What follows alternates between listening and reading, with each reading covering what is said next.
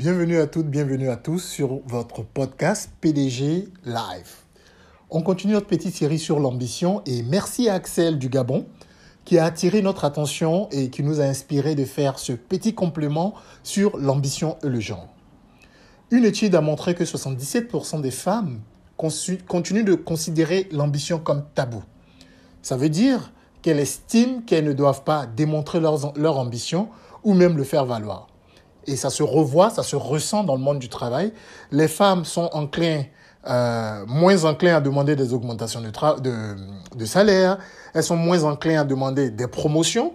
Et donc, du coup, il y a une sorte de déséquilibre qui s'installe. Que faire et quoi faire? Première des choses, il faut être, en tant que professionnelle femme, consciente qu'on a des biais sociaux. Ça ne va peut-être pas changer, mais il y a un secret pour y arriver.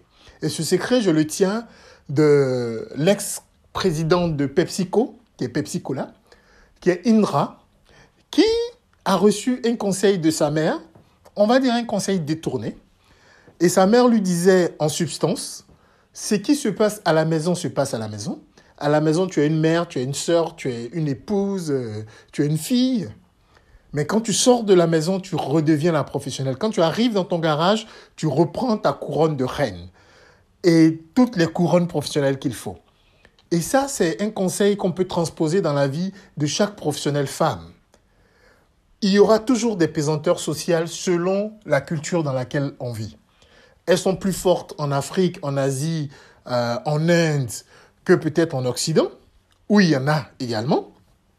Mais le fait est que il faut que, en tant que professionnel, vous ne transportiez pas au travail les contraintes de la maison et vice-versa. Alors, disons-nous une chose. Chaque fois que vous posez le pied hors de la maison, revêtez votre cape de super-héroïne.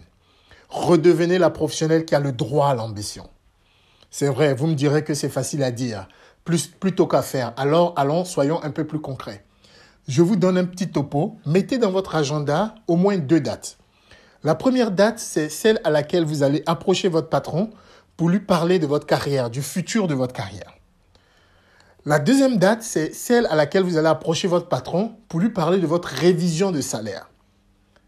Pourquoi je mets ces deux choses? Parce que les études ont montré que ce sont les deux choses euh, sur lesquelles les femmes ont le plus de mal à s'exprimer. En le mettant dans votre agenda, ça va vous pousser à l'action. Mes chers amis, ne mettons pas tout sur les femmes. Une grande responsabilité pèse sur les hommes qui sont en position de leadership dans les entreprises.